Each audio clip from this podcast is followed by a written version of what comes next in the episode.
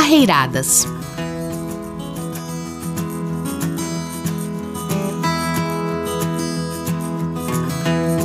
Aos domingos à tarde, por muito tempo, a corrida de cavalos foi a grande atração das famílias de Amambai. A competição, para muitos, era um acontecimento à parte. Na corrida, eram tratadas as apostas. Entre homens, na fatiota, havia os guris, ou piás, que se perdiam pela poeira, levantada pelos cascos dos cavalos. Ainda sempre havia algum meio guampa. Depois de alguns goles de cana, apostava até o que não possuía. Ao comando, cavalos e jockeys que estavam entrelados começavam a corrida, e onde até o final era uma gritaria só. Haviam dizer que muitas vezes raças ou pelagens de cavalos influenciavam no resultado para melhor ou pior desempenho. Mas qual a melhor? Havia um linguajar diferente para definir os animais: zaino, tordilho, tobiano, douradilho, bragado, rosilho e pangaré o orelhano, o petiço e outros.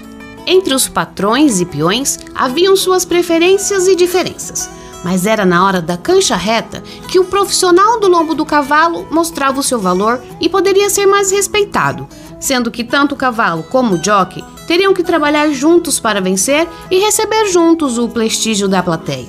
Ser um bom jockey era uma qualidade tão imprescindível como a escolha do cavalo que iria montar. Saber levá-lo pelas rédeas era quase um dom, além de respeitar o adversário ao lado também, pois precisava ser e estar preparado, além de reconhecer as qualidades dos outros e, ao abrir as canchas, devia impor o seu ritmo até o final. Bom jockey, aquele que pesava pouco, pois com as apostas pelo peso do jockey, ele para encher a guaiaca de chumbo para completar o peso. E havia os donos valentões que diziam: põe o que tu quiser. Juízes que determinavam a hora utilizavam um lenço para sinalizar, e outros juízes estavam à espera para definirem o campeão. Havia diferenças de vitória por pescoço, tronco, meio corpo, virilha. Isso após alguns definirem qual a luz que daria ao adversário. Quando, da marcação da aposta, era redigido um contrato com todos os itens que definiam as regras seja do peso do jockey até a multa por desistência. Ao lado da cancha se formava um verdadeiro comércio, da venda de salgadinhos, chipas e até cachaça. Tendo por finalidade da publicidade, os donos dos animais ficavam provocando uns aos outros. O treino dos cavalos, em dia ou até meses que antecediam as carreiras, eram diários, e até ele percebia que o animal estava quase pronto, tirava o tempo.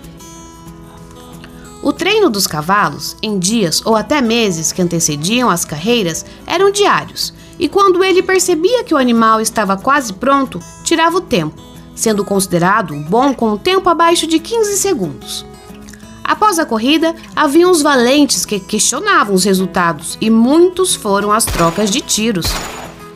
As apostas das carreiras haviam as tratadas pelos contratos, sejam escritas ou verbais sendo o dinheiro colocado nas mãos de uma pessoa de confiança dos jogadores, sendo considerada parada morta que não poderia ser desfeita.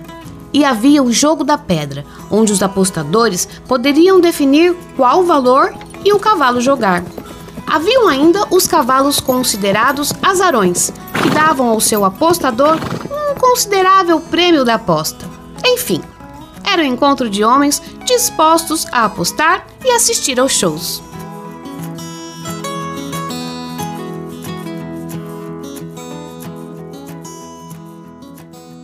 Este projeto foi contemplado com recursos da Lei de Emergência Cultural Aldir Blanc, através de editais executados pela Fundação de Cultura do Estado de Mato Grosso do Sul, com apoio do Governo Federal, Ministério do Turismo, Secretaria Especial da Cultura, Fundo Nacional de Cultura e apoio da Rádio Auxiliadora FM.